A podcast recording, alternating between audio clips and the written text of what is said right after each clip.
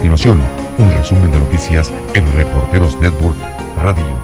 La Cámara de Representantes tendrá un voto histórico sobre el juicio político al presidente de Estados Unidos, Donald Trump. La Cámara votará sobre los dos cargos de juicio político, abuso de poder y obstrucción del Congreso. No se permitirán enmiendas, de acuerdo con la resolución aprobada por el Comité de Elaboración de Normas.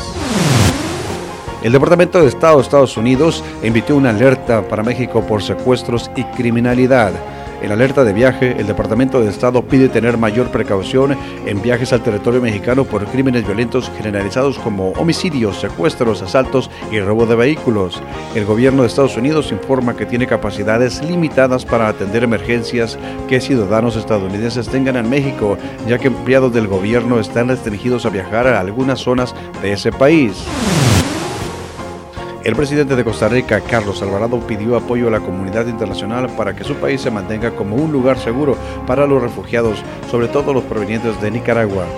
Alvarado dijo que históricamente Costa Rica ha realizado esfuerzos para acoger a esta población con recursos propios limitados, pero que la situación económica actual hace más necesaria la ayuda internacional. El llamado del mandatario se produjo durante la apertura del primer Foro Mundial de Refugiados que se realiza en Ginebra, Suiza. El exsecretario de Seguridad Pública de México durante el sesenio de Felipe Calderón, Genaro García Luna, acudió a una audiencia en Dallas, Texas, acusado de recibir sobornos millonarios de parte del cartel de Sinaloa. En esta audiencia de solo 15 minutos se le negó la solicitud de fianza por temor a que pudiese escapar hacia México y obtener protección del cartel de Sinaloa. Por medio de traductor, también dijo estar de acuerdo en que su caso se traslade a una corte de Nueva York. Esto fue un resumen de noticias en Reporteros Network Radio.